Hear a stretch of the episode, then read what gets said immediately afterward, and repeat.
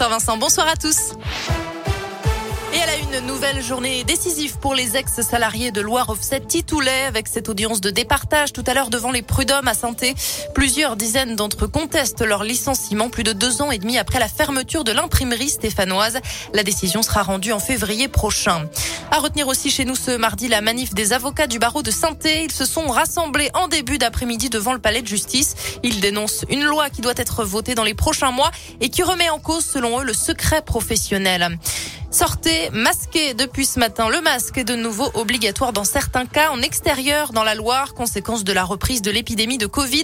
Le taux d'incidence vient de passer la barre des 100 cas pour 100 000 habitants dans le département. Le masque est donc de nouveau exigé jusqu'au 7 décembre dans plusieurs lieux qui ne sont pas soumis au pass sanitaire comme les marchés, les brocantes, les rassemblements sur la voie publique, les files d'attente en extérieur ou encore les abribus et les arrêts de tram.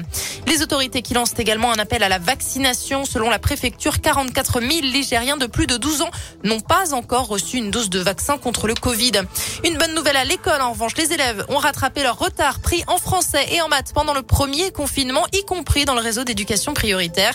C'est ce que montrent les résultats des évaluations passées en début de CP, de CE1 et de 6e.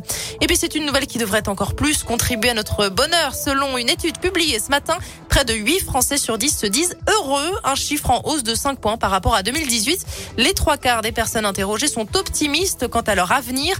À noter que le sentiment de vivre dans une société injuste est dominant, mais il recule. Du sport et du foot, un match sans enjeu ce soir pour les Bleus. L'équipe de France est déjà qualifiée pour la prochaine Coupe du Monde au Qatar. Elle se déplace à Helsinki ce soir pour défier la Finlande. Ce sera à suivre à 20h45. Les Finlandais qui, eux, veulent décrocher leur ticket pour les barrages du mondial. Et puis, une place en huitième de finale de la Coupe de France de basket. C'est l'enjeu ce soir à Paris pour la chorale de Rouen.